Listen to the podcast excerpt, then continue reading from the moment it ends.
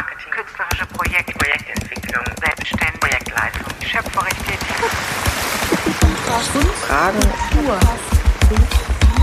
Antworten. Frauke und Susanne.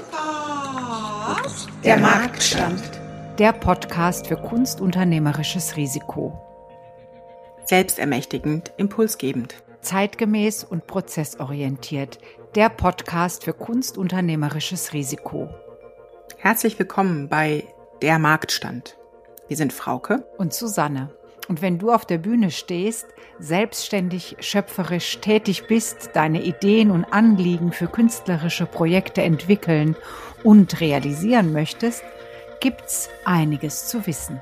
Der Marktstand will dir Wissen und Handwerk anbieten. Wir haben ein reiches Sortiment an Themen und Fragestellungen, welches wir bearbeiten und füllen gleichzeitig deinen Bauchladen mit Tools, um deine Vorhaben überhaupt angehen zu können. Wir empfehlen daher, gut zu hören und nachmachen. Wir beide sind Theaterhasinnen und ja, wir gendern und das bleibt auch so. Wir sind studierte Musikerin und Regisseurin, Kulturmanagerinnen, Aktivistin, Netzwerklerin und wir sind beide solo selbstständig in der Kulturwirtschaft. Wir sind Expertinnen in Fachbereichen wie Kulturmarketing, Projektentwicklung und oder Projektleitung. Wir kennen viele deiner Fragen und unser großes Netzwerk weiß viele Antworten. Wir freuen uns, dich auf dem Marktstand in den nächsten Wochen und Monaten herumzuführen. Auf geht's! Der Marktstand. Herzlich willkommen bei unserer nächsten Episode mit dem Titel Kammermusikalische Formate neu denken. Was braucht es dafür? Dazu begrüßen Frauke und ich ebenso sehr herzlich den Pianisten Professor Boris Kuznetsov. Hallo Boris. Hallo, grüß euch. Schön, dass du da bist. Vielen Dank, freue mich dabei zu sein. Über Kunst und Musik zu sprechen, erachten wir in der Zeit des Krieges als eine Art Friedenshandlung und Haltung. Wir möchten uns und eure Geister und Gemüter anregen und euch einladen, weiterhin kritisch und kreativ zu sein, Mut zu finden, Neues zu gestalten und damit dieser Zerstörung zu strotzen und zu trotzen. Ich stelle euch Boris kurz vor. Boris ist in Moskau geboren. Du lebst seit deinem achten Lebensjahr in Deutschland und ähm, zählst zu den gefragtesten Klavierpartnern deiner Generation. Du konzertierst mit herausragenden InstrumentalistInnen und SängerInnen weltweit. Deine Auftritte führen dich nach New York, nach Tokio, München, Berlin. Du hast zahlreiche CD-Einspielungen mit Nominierungen gemacht. Ähm, du bist Gast bei den wichtigsten internationalen Wettbewerben, wie zum Beispiel dem ARD-Wettbewerb. Du bist außerdem seit 2020 zum Professor für Klavierkammermusik an der Hochschule für Musik und Theater Felix Mendelssohn Bartholdy Leipzig berufen. Bist Organisator des internationalen Meisterkurs im Schloss Bückeburg, aber auch ehrenamtlich für die Löwe Stiftung tätig und und das ist für heute unsere Hauptsache. Du bist Gründer der Klavierkammermusikakademie Chamberlab im italienischen Monte Castelli. Und über letzteres wollen wir ganz gerne gleich ein bisschen detaillierter mit dir sprechen. Ähm, vorerst aber, damit unsere ZuhörerInnen dich zu Beginn auch etwas persönlicher erspüren können, unsere berühmten Gegenfragen mit der Bitte um deine spontanen Antworten und Frauke, vielleicht magst du einfach loslegen. Genau, äh, nicht wundern, die sind ein wenig gemein und fies auch an mancher Stelle, okay? Oh Gott. Ja. Weil schon die erste denke ich mir, wie soll das gehen? Musik hören oder Musik selbst machen? Äh, selbst machen. Okay. Das kam sehr Ja. spontan. Ja. Sparsam oder verschwenderisch? Puh. Ähm, total in der Mitte. Wie ausgeglichen. ja, da bin ich manchmal so, manchmal so. Nacht- oder Tagmensch? Tag. Tag Echt? Ja. ja Als ja. Musiker? Da Wahnsinn. kam mal ein kleines Zögern. Ich ne? schaff- Also das ja nicht. äh, Spätmensch, aber nicht, nicht Nacht. Also, ja. Okay, verstanden. Chips oder Schoki? Schon okay. Diplomatisch oder eher kompromisslos? Ne, total diplom- diplomatisch. Total diplomatisch? Also Wahnsinn. wahrscheinlich würde meine Freundin das Gegenteil behaupten, aber äh, ähm, ja, ich versuche diplomatisch zu sein.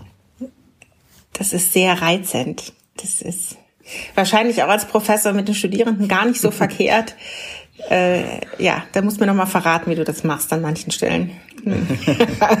Und um den, den Link jetzt zu kriegen, wie, wie diplomatisch oder kompromisslos muss man sein, wenn man ähm, heutzutage ein neues Meisterkurskonzept entwickeln und auf die Beine stellen, realisieren möchte? Ich glaube, man, man muss total diplomatisch sein. Also äh, man muss natürlich an seine Idee glauben. So und äh, diese Idee äh, muss man verteidigen und und und vertreten und für sie kämpfen, aber trotzdem ähm, wann immer man mit Menschen zu tun hat, das ist zumindest meine Philosophie, äh, muss man auch zur Dipl Diplomatie bereit sein. Ansonsten, ähm, ja, äh, kommt, kommt man, glaube ich, nicht ganz so weit. Ähm, äh, Boris, magst du uns vielleicht einmal beschreiben, äh, Susanne hat eben schon gesagt, es ist eine neue Meisterkursreihe. Ich tue mich ja mit dem Begriff immer Meisterkurs immer so ein bisschen schwer.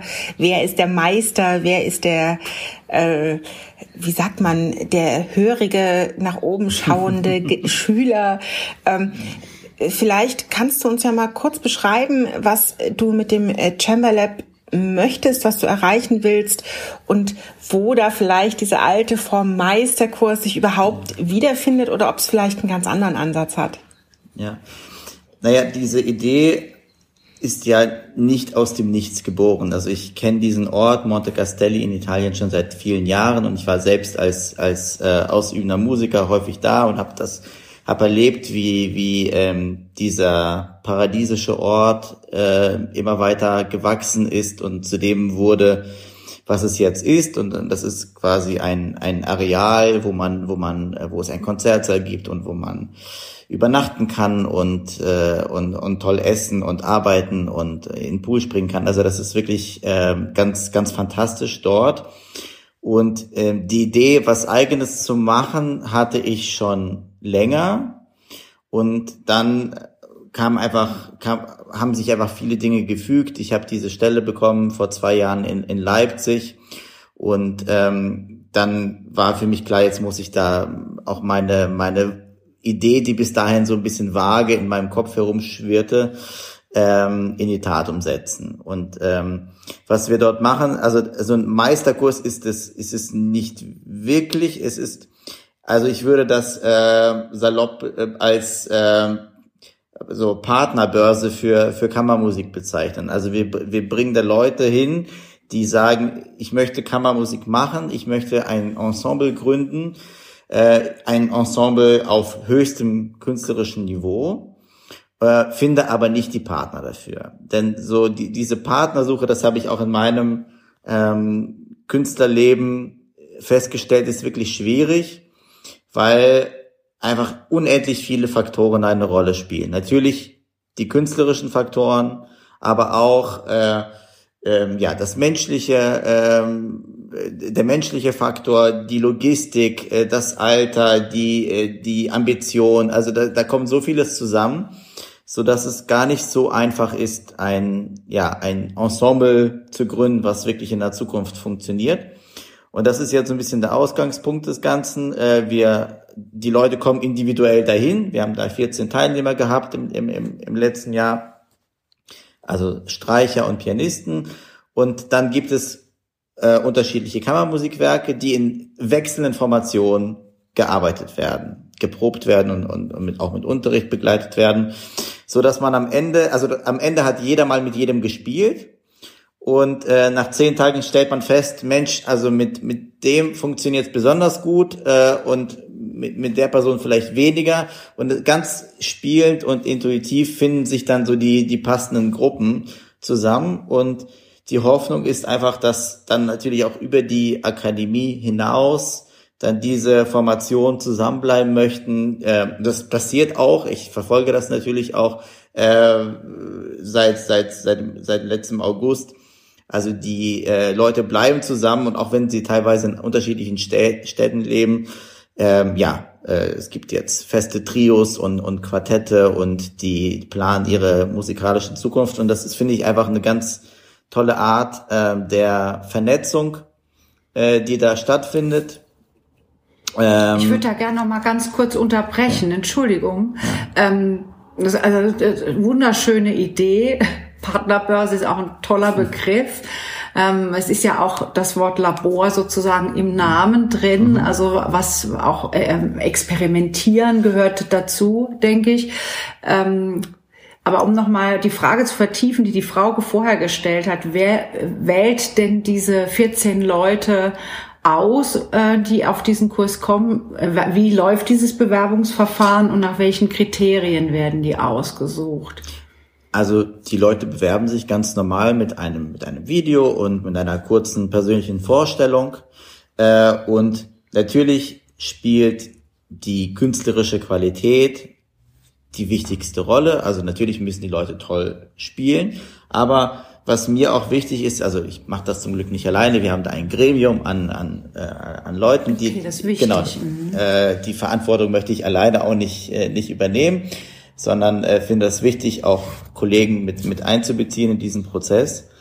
Ähm, man muss auch die, also uns ist wichtig, dass, dass wir erkennen, dass dann eine ernste Absicht ist, äh, wirklich in diese Richtung zu gehen. Also das ist nicht nur ein, ein schöner Urlaub in Italien, der ist es auch natürlich. Und natürlich haben wir dann eine tolle Zeit und, und, und äh, genießen, genießen den Sommer aber trotzdem muss da auch eine, eine ernste Absicht dahinter stecken. Und das versuchen wir so ein bisschen ähm, zu erspüren und äh, klar, eine hundertprozentige Garantie hat man hat man nie, aber ich glaube, wenn wenn vier Leute, wir waren ein Gremium von vier Leuten, wenn äh, wenn man sich Videos anschaut und, und die Leute auch so ein bisschen äh, zur Sprache kommen, dann dann spürt man doch schnell, äh, wer für die Gruppe in Frage kommt.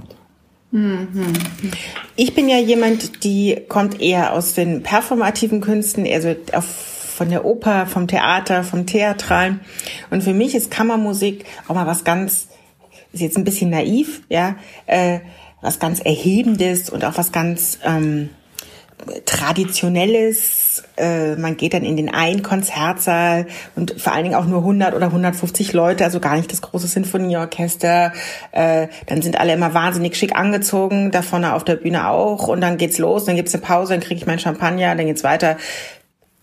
Ist das noch Kammermusik? Äh, was, wie kann man Kammermusik was ist Kammermusik heute? Und wenn du sagst, es geht ja auch darum, neue junge Ensembles äh, zu gründen und die in eine in eine Struktur zu kriegen, in dein Miteinander, äh, glaube ich ja, dass da durchaus auch noch eine andere Absicht mit dahinter steckt, als nur jetzt tolle neue Ensembles zu generieren. Und wenn du sagst jung und es geht auch um Alter und dass man miteinander klickt, was kann Kammermusik denn heute noch geben, leisten? Also ich glaube, was du ansprichst, sind zwei unterschiedliche Punkte. Das eine ist, was ist Kammermusik als äh, Musik als Gattung, ja. Mhm. Und das andere ist, ähm, wie kann man Kammermusik vermitteln oder wie wurde sie bisher vermittelt? Und äh, auf ersteres zu sprechen zu kommen, ich finde, Kammermusik ist erstmal die eine unglaublich große Freude des Miteinander musizieren dürfens. Und das ist etwas, was, was ich glaube ich uns Musikern ganz, ganz stark vermittelt und die, die, das Erleben ähm, des Miteinander Musizierens, vielleicht nicht in einem so großen Klangkörper wie in einem Orchester, sondern wirklich in kleiner Runde mit Freunden oder mit Leuten, die, die bald zu Freunden werden, äh, ist etwas Tolles und Ansteckendes und, und Verbindendes und ähm, ich kenne keinen Musiker, der, der das nicht liebt. Das andere, das, der, der, der zweite Punkt ist natürlich, wie wurde Kammermusik äh, oder, ja, in den letzten Jahrzehnten oder im letzten Jahrhundert vermittelt. Und natürlich hat das durch äh, viele ähm, ja äh, arrivierte äh, Konzertreihen dieses leicht verstaubte Image, wo dann wo man dann eben hingeht und und äh, in der in der Pause gibt's den Champagner, aber ich glaube, dass eben diese Sachen, also das ist auch vollkommen okay und das ist auch okay, wenn es das weiterhin gibt, aber ähm, ich glaube auch, dass gerade ja in, in der letzten in den letzten Jahren viele viele äh, junge Musiker ähm, ja das das Heft, Heft selbst in die Hand nehmen, so äh, ähm, könnte man es ausdrücken und und eigene Formate gründen und dieses verstaubte Image der Kammermusik ein bisschen aufbrechen. Also was bedeutet das? Kammermusik an neue Orte bringen, äh, äh, Kammermusik äh, äh, mit unter, äh, mit anderen ähm, Kunstformen zu kombinieren äh, und das funktioniert, finde ich, sehr, sehr gut. Äh, und das bringt natürlich auch die, die, die uns Künstler vor, vor Herausforderungen, die wir bis dahin nicht kannten. Also eben, äh, ich, ich, hat, ich nenne das so, so als, als eine Art Gewaltenteilung. Früher gab es den Musiker und dann gab es den Veranstalter, vielleicht gab es dazwischen noch den, den, den, den Manager und dann gab es irgendwie die Wettbewerbe. Also es war, war alles so, so Lagerbildung und jetzt äh, ist man als Musiker, finde ich zumindest, äh, viel mehr gefragt, alles in sich zu vereinen. Also man muss selbst äh, Programme entwerfen, man muss selbst Konzept, künstlerische Konzepte entwerfen. Also eben, das natürlich bleibt und äh, bleibt im Zentrum des Ganzen das die Musik und das Spiel und diese ähm, ja die Auseinandersetzung mit dieser mit diesem wunderbaren Repertoire. Also man, man darf die, diesen Punkt natürlich bei dieser ganzen Arbeit nicht vergessen, aber es kommen auch andere Punkte dazu und das äh, ähm, ja ist bringt uns einfach in ein sehr selbstbestimmtes, ähm, selbstbewusstes Handeln hinein, was was ich was ich toll finde und was ich natürlich äh, als selbst als Musiker versuche vorzuleben und was ich auch ähm, jetzt seit seit zwei Jahren versuche, der, mein, meinen Studierenden auch ähm, ja, mitzugeben.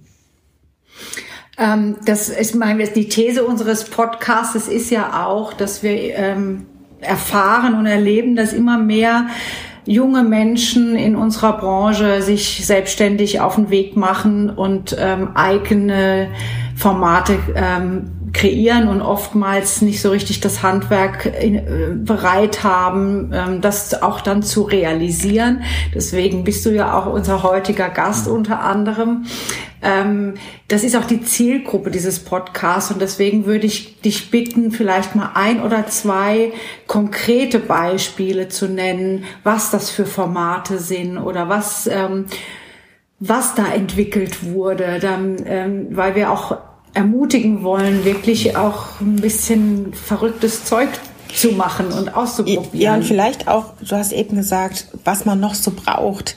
Was braucht man deiner Meinung nach, um das machen also zu können? man braucht, glaube ich, in erster Linie, man braucht natürlich erstmal eine Idee. Und diese Idee muss ein Alleinstellungsmerkmal haben. Und äh, das ist schon die erste große Hürde. Ich habe ähm, jetzt vor, vor, vor kurzer Zeit ähm, in einer Jury gesessen für Neustadt Kultur. Das ist so eine, so eine, ja. so eine Sache, das läuft über den Deutschen Musikrat und es werden äh, ganz viele tolle Stipendien vergeben an, an junge, junge Künstler, Künstlerinnen und Künstler und äh, ich hatte 269 Anträge. Da hattest du mehr äh, als zu, ich, ja. Zu bearbeiten, ach so. Ja, und, und da habe ich auch gedacht, Mensch, also äh, Teil dieses dieses äh, dieses Prozesses ist eben auch äh, ein, äh, ein ein künstlerisches Konzept einzureichen.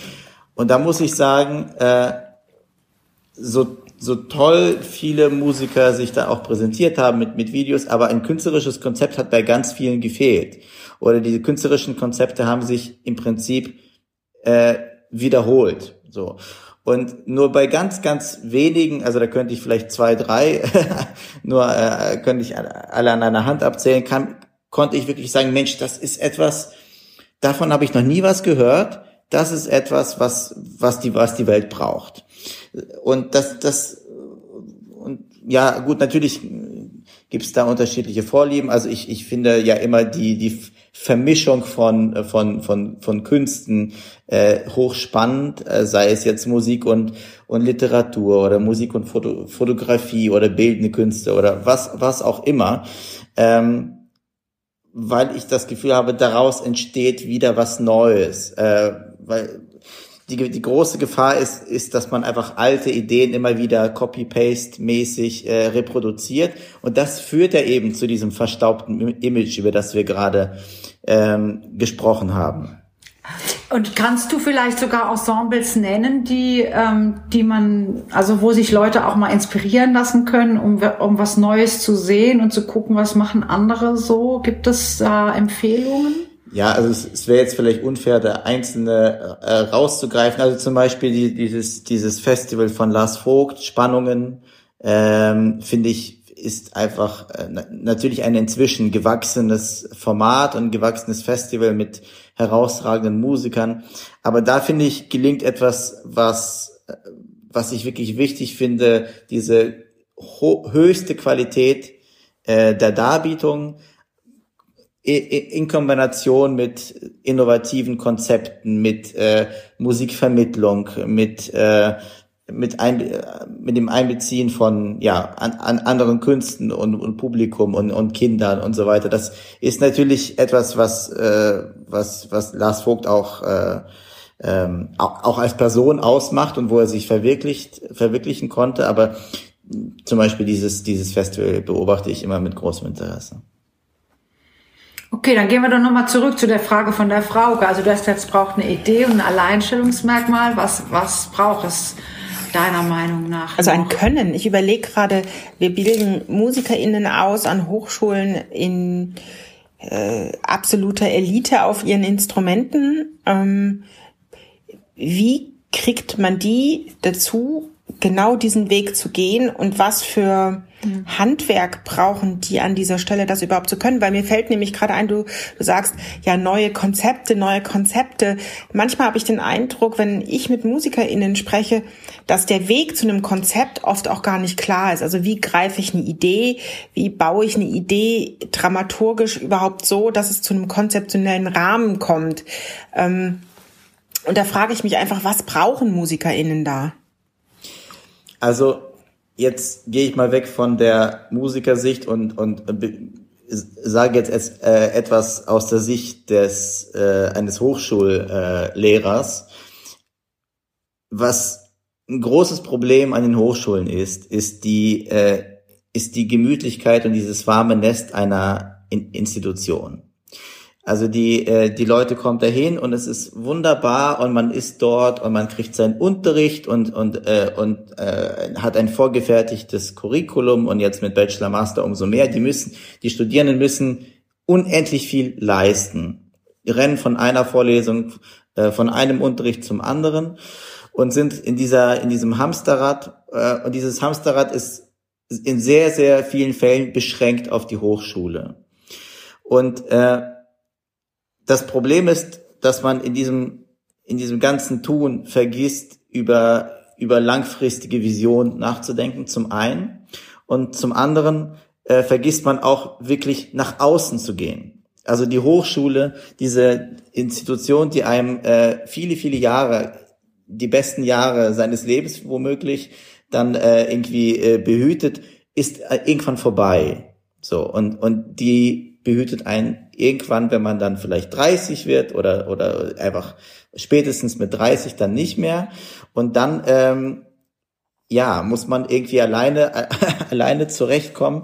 Und ich finde, da, da ist es einfach auch eine, eine große Verantwortung von, von, von, von Hochschulen, ähm, nicht nur Musikhochschulen, aber einfach Ausbildungsinstitutionen, frühzeitig den Leuten klar zu machen, ihr müsst eigentlich von Tag eins aktiv werden. Ihr müsst nach außen schauen, ihr müsst euch informieren. Es gibt so unendlich viele Fördermaßnahmen, Stipendien, äh, Netzwerke, wo man, wo man andocken kann, wo man auch Gleichgesinnte ähm, treffen kann, wo man diese Ideen, äh, die vielleicht vage äh, in der Mensa formuliert werden, erstmalig wirklich in die, also in die Tat umsetzen kann. Und da versuche ich auch als Lehrer meine Studierenden zu ermutigen, diesen Schritt nach außen sofort zu machen. Nicht nicht erst warten, bis das Studium vorbei ist. Und das ist, das ist ja ein, ein Riesenunterschied. Wenn ich, äh, wenn ich Medizin studiere, muss ich erst studieren und dann bin ich, bin ich berechtigt, äh, an meinen Patienten äh, herumzudoktern.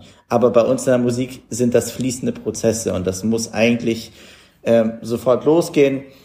Und da natürlich ist es auf diesem Wege wichtig, die Balance zu bewahren. Also wenn ich wenn ich nur an, an Marketing und und äh, und äh, äh, an, an Konzepte denke und, und mein, mein, mein Üben und meine, meine instrumentale Ausbildung vernachlässige, ist es natürlich genauso, genauso schlecht. Und da eine aus, ausgewogene Balance zu finden, ist, ähm, ist so ein bisschen die, ja, die Quadratur des Kreises.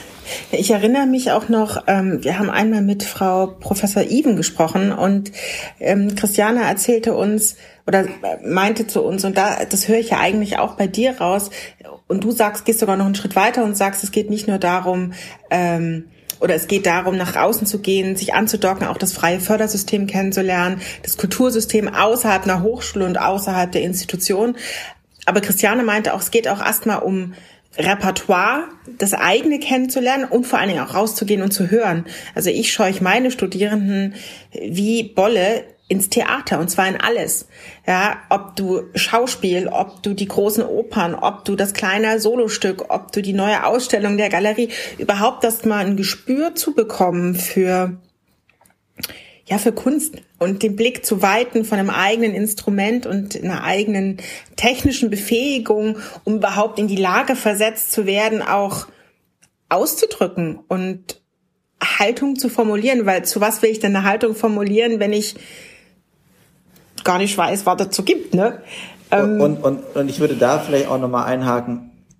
Zum einen Kunst überhaupt zu erleben in ihren unterschiedlichsten Formen äh, aber auch Kunst zu erleben auf höchstem Niveau. Und das finde ich auch ganz wichtig. Und das ist so ein kleines Problem von Hochschulen. Natürlich ähm, gibt es herausragende, talentierte junge Leute, aber die sind natürlich gerade auch bei uns in der Musik in, in der Ausbildung.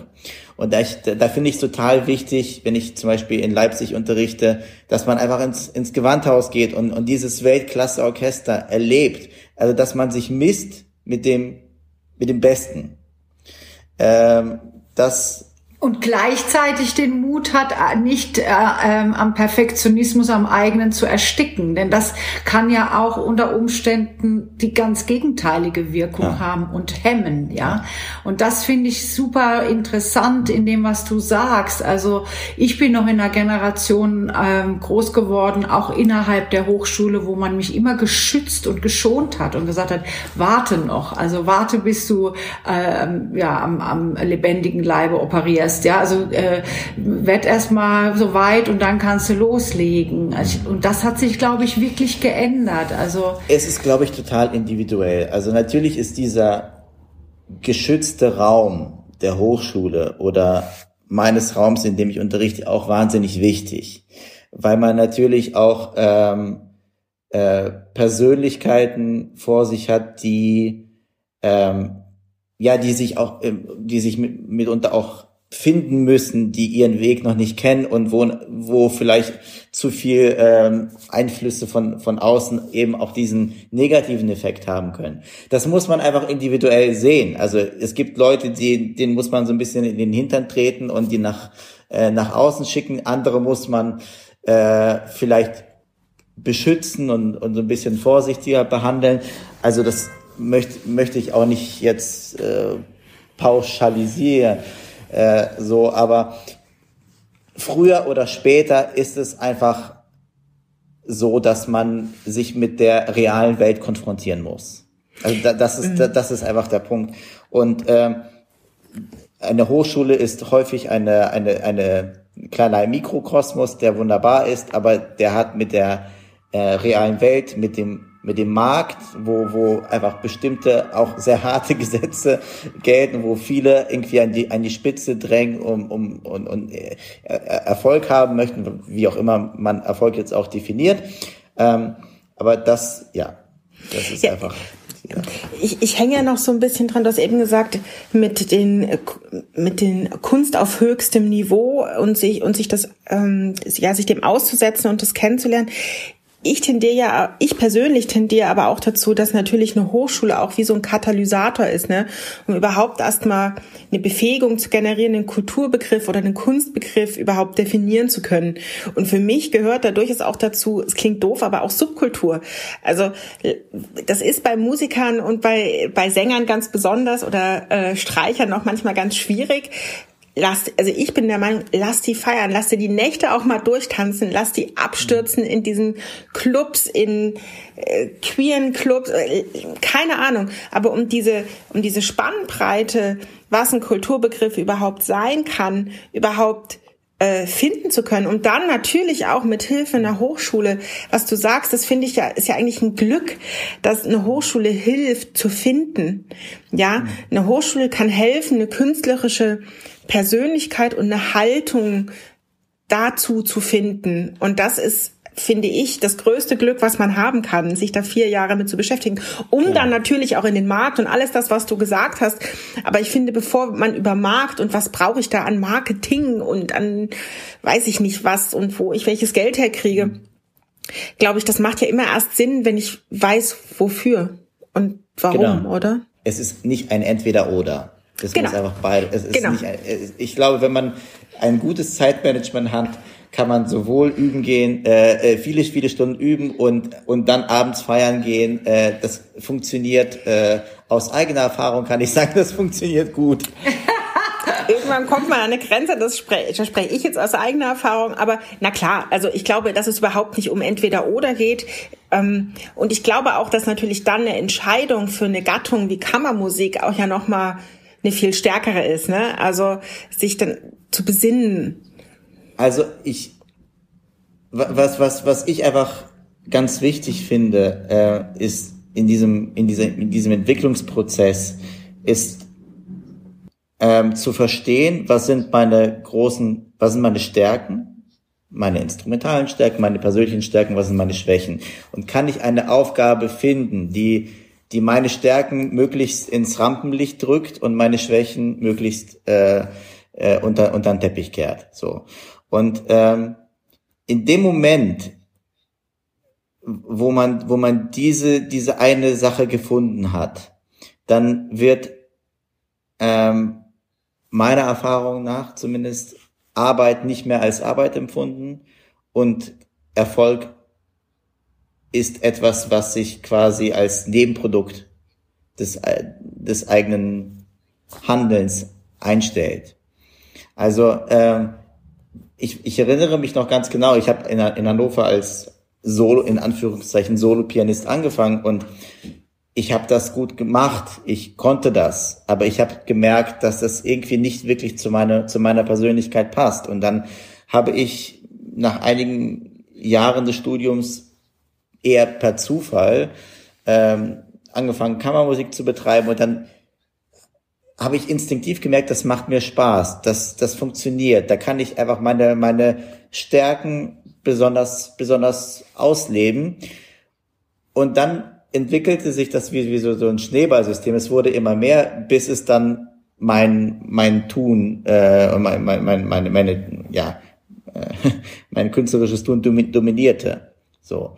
Und ähm, das wünsche ich, das ist, geht ein bisschen auch einher mit dem, was, was du gerade äh, angedeutet hast, das wünsche ich meinen Studierenden auch, dass sie in diesen diese Jahre einfach äh, dazu nutzen, ihr eigenes Ding ihr, ihr, zu finden. Das, das erfordert natürlich äh, viel Selbstreflexion, vielleicht auch einen gesunden Blick von außen. Ähm, Klar kann man jetzt nicht, äh, also klar bin, bin ich jetzt auch als, als Lehrer, habe ich, hab ich meine Schiene und es, es gibt bestimmte Dinge, die mir wichtig sind, aber da muss man auch, und, und gerade in der Kammermusik, äh, auf Augenhöhe äh, miteinander kommunizieren, äh, sich austauschen. Und im Prinzip geht's geht's ja um die Person, die ich da vor mir habe, die ich unterrichte. Ähm, und ähm, ja, da, da sind un unterschiedliche Lebens, Lebenswege total wichtig und absolut in Ordnung. Ja, da haben wir ja jetzt schon eine ganze Menge. Also wir haben, wenn ich das nochmal zusammen, du hast gesagt, die gute Idee und das Alleinstellungsmerkmal, du hast das Wort Zeitmanagement genannt, was ich auch äh, total wichtig finde, ganz zuvor, das natürlich die künstlerische Qualität, ähm, die Fähigkeit zur Selbstreflexion, ähm, das Zeitmanagement, ist das einem einfach gegeben oder kann man das lernen? Also bei dir klang es jetzt so, als wäre das was, was du, was du einfach hast. Ja, sch schwierig. Also ich weiß, dass äh, natürlich kann man bis zum gewissen Grade äh, die, diese Dinge lernen, aber ich appelliere da einfach an den gesunden Menschenverstand. Äh, und äh, in, in dem Moment, wo ich die, wo ich motiviert bin, wo ich, wo ich, oder wo ich bei anderen, zum Beispiel bei meinen Studierenden Motivation wecke, Liebe wecke für, für die Musik, für das, was, was, was man, was man tut, dann ergibt sich, ergeben sich andere Dinge ganz allein. Also wenn ich mich, äh, wenn ich, wenn ich eigentlich keinen Bock habe zu üben, wenn ich, wenn ich den Sinn meines Handelns nicht verstehe, dann brauche ich Zeitmanagement, weil anders kann ich mich nicht dazu zwingen. Aber in dem Moment, wo ich eine ganz tolle Idee habe, wo ich weiß, was ich will, dann dann funktionieren diese Dinge von, von alleine. Und das, das ist, glaube ich, wichtig, dass man diese Dinge entdeckt. Du hast eben gesagt, Boris, für ein Ensemble ist total wichtig, dass man künstlerisch in eine gemeinsame Richtung zieht. Dass man eben nicht stundenlang über Phrasierung XY diskutiert, sondern dass es da so ein, ich würde es jetzt mal ein bisschen einfach formulieren, wie so ein gemeinsamer Atem gibt.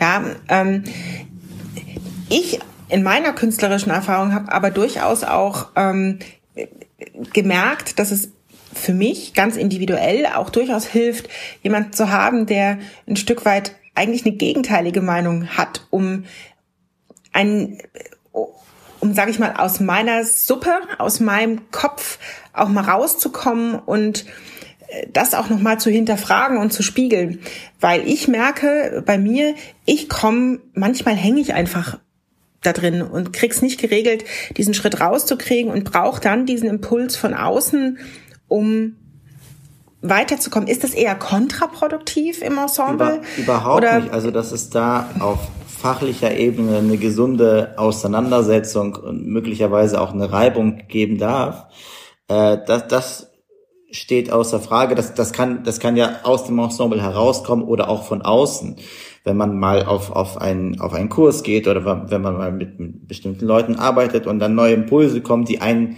zunächst verwirren oder wo man vielleicht ganz anderer Meinung ist, das ist natürlich etwas, was einen äh, weiterbringen kann oder was einen erstmal äh, einen selbst äh, in seiner äh, in seinem Tun und Handeln äh, so ein bisschen ähm, hinterfragen lässt.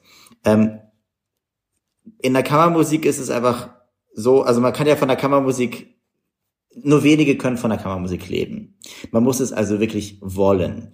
Und gerade gerade äh, bei den bei den Streichern ist es so, äh, dass dann irgendwann nach dem Studium auch der Moment kommt, gehe ich jetzt vielleicht ins Orchester, äh, Orchester gleich sehr viel Zeit, äh, eine Verpflichtung an einem Ort und so weiter und so fort.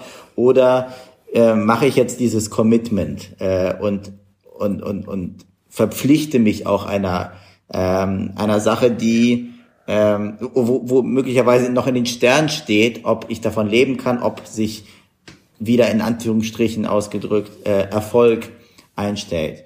So und ja. ähm, das ist natürlich ein Moment, wo wo viele Ensembles ähm, ähm, ja auseinanderbrechen, gerade in der heutigen Zeit, wo wo es eben ja weniger Möglichkeiten gibt, also sagen wir traditionell weniger äh, Möglichkeiten gibt, äh, ja, Geld zu verdienen. Ähm, und deshalb braucht es einfach diesen gemeinsamen Willen. Und ich glaube, wenn dieser gemeinsame mhm. Wille da ist, äh, zur Musik äh, in erster Linie dann auch für für die gemeinsame Arbeit in dieser kleinen Gruppe von drei, vier, fünf äh, Personen, ähm, dann dann hat das eine Chance. So. Okay, ich glaube, da, das ist vielleicht das, dieses Commitment, dieses wirklich sich einlassen an der Stelle ist vielleicht auch nochmal ein ganz mhm. wesentlicher Punkt, dass man nicht auf fünf Hochzeiten gleichzeitig tanzt und äh, nochmal links und, ich meine, und rechts, oder? Ich meine, natürlich kommen wir dann zu dem zu der Frage der Fragen, was ist dann was ist was ist Erfolg für mich und und wenn man einfach sagt, ich ich möchte mit mit meinem äh, äh, mit dem, was ich tue, irgendwie ein gutes Geld verdienen und ein schönes Leben haben und, und äh, so, dann ist man natürlich in der, hat man es in der Kammermusik möglicherweise schwer. Da hat, da ist natürlich die Verlockung für die Streicher ins Orchester zu gehen, äh, viel, viel größer. Und ich kann das total nachvollziehen, ja, total. So. Und in der Kammermusik, gerade in der freien Szene, muss man, muss man diesen Erfolg oder das, was man einfach finden möchte, vielleicht anders definieren und einfach diese Auseinandersetzung mhm. äh, mit diesem unendlich tollen Repertoire, was ein als Mensch, als Persönlichkeit äh, Teil dieser Gesellschaft auch weiterbringt und bereichert. Wenn man das für sich auch als Erfolg äh, ähm, definieren kann, dann mag, mag das funktionieren. Aber das ist natürlich eine, eine, eine große, eine große Sache, eine, einfach eine, und da gibt's auch kein richtig und kein falsch. Ich verurteile auch niemand, der dann irgendwie aus dem Streichquartett rausgeht und irgendwie eine, eine tolle Stelle im Orchester äh, annimmt. Ich verstehe das sehr, sehr gut. Deshalb, ich meine, ich bin jetzt auch natürlich in einer äh, selbst in einer glücklichen ähm, Situation, wo ich äh, sowohl an der Hochschule ähm, äh, angestellt bin, als auch weiterhin meine freischaffenden Dinge tun kann. Das ist natürlich ein großer Luxus. Ja, ich finde, das ist doch, bringt es doch schön nochmal zusammen. Ähm, finde vor allen Dingen schön, dass man die Definition von Erfolg nochmal hinterfragen darf und sollte. Gefällt mir sehr gut. Und ähm, unsere Zeit ist leider um. Äh, lieber Boris, vielen lieben Dank, dass du dir Zeit genommen hast, bei Sonne in Hannover mit uns. Äh, das kommt sehr selten vor. Eben. mit uns zu sprechen. Dankeschön. Die ewig Graustunde. Vielen, vielen Dank. Das war der Marktstand, Podcast für kunstunternehmerisches Risiko mit Professor Boris Gusnetzow. Der Marktstand. Fragen, Antworten. Ganz herzlichen Dank, dass du dabei warst. Drei Dinge sind uns zum Abschluss noch besonders wichtig. Erstens, wenn dich Fragen oder Anregungen zu dieser Folge oder vielleicht zu dem gesamten Podcast umtreiben, scheue dich bitte nicht, mit uns Kontakt aufzunehmen. Du erreichst uns unter susanne at die-marktfrau.com oder post at fraukemeier.art. Zweitens, wenn dir die Folge gefallen hat, bewerte unseren Podcast gerne auf iTunes, um ihn somit für andere sichtbar zu machen. Drittens, noch besser, abonnieren direkt, somit verpasst du gar keine Folge mehr. Und übrigens, eine Empfehlung wäre auch nicht schlecht. Du findest unseren Podcast überall dort, wo es Podcasts gibt. Wir freuen uns aufs nächste Mal, du hoffentlich auch. Alles Liebe, Susanne und Frauke.